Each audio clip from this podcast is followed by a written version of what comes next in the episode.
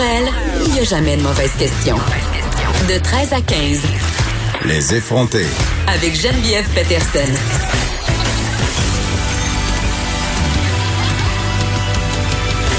Cube Radio.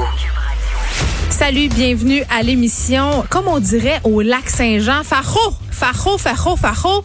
Je me suis envenue ici tantôt et déjà la chaleur était suffocante à Montréal et euh, je vous parlais récemment de ma difficulté à recevoir mes masques de protection que j'avais commandés au mois d'avril. Eh bien, hasard, ils sont tous arrivés la même journée dans ma boîte roulette, c'est-à-dire hier, et j'ai eu l'occasion euh, de les essayer, ces masques qui sont tous faits au Québec mais qui n'ont pas, euh, je dirais, le même degré de confort. Et c'est vraiment euh, important que je vous parle de ça parce que on nous répète un peu partout d'acheter des masques en ligne, les faire venir, mais je pense que c'est important de regarder les commentaires des gens qui les ont déjà reçus parce que tantôt, je m'en allais sur Sainte-Catherine avec mon nouveau masque et il descendait pas tellement pratique. C'est quand on dit qu'il faut pas se mettre les mains dans le visage et qu'il faut couvrir justement le nez, la bouche, d'avoir à jouer d'en face pour remonter le masque. Donc, certaines compagnies font meilleure figure.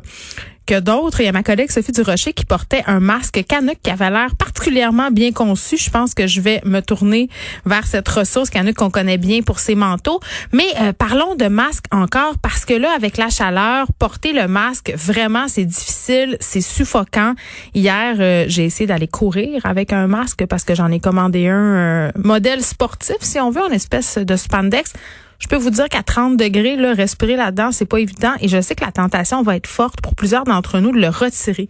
Euh, dans une journée comme celle-ci, quand le mercure atteint 38, 39, là, sans le facteur humidex, c'est excessivement difficile euh, de se promener avec ça. Puis les enfants, particulièrement, vont être récalcitrants à l'idée de se promener avec ces masques-là. Euh, ils vont suffoquer. Donc, ça sera quand même un combat que j'imagine les parents auront à mener cet été, j'en suis. Et pendant que je déambulais sur Sainte-Catherine, évidemment, euh, je voyais des gens masqués et j'ai pas pu m'empêcher d'avoir une pensée pour nos résidents des CHSLD, résidences pour personnes âgées euh, aussi.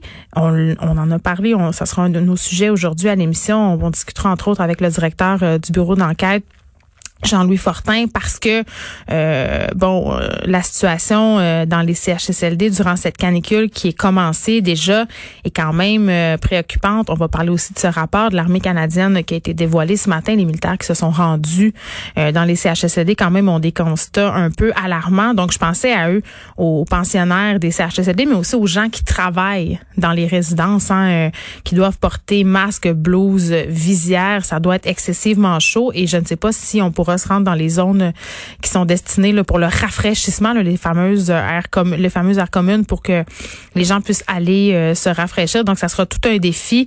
Euh, Québec a commandé des aires climatisées, mais bon, ça n'a pas l'air de se passer très, très bien. On en discutera tantôt. Et aujourd'hui, au point de presse, euh, juste avant qu'on y aille, on est supposé faire une annonce sur les campings. Donc, dans quelle mesure on pourra aller camper au Québec? Ça va être quoi les conditions?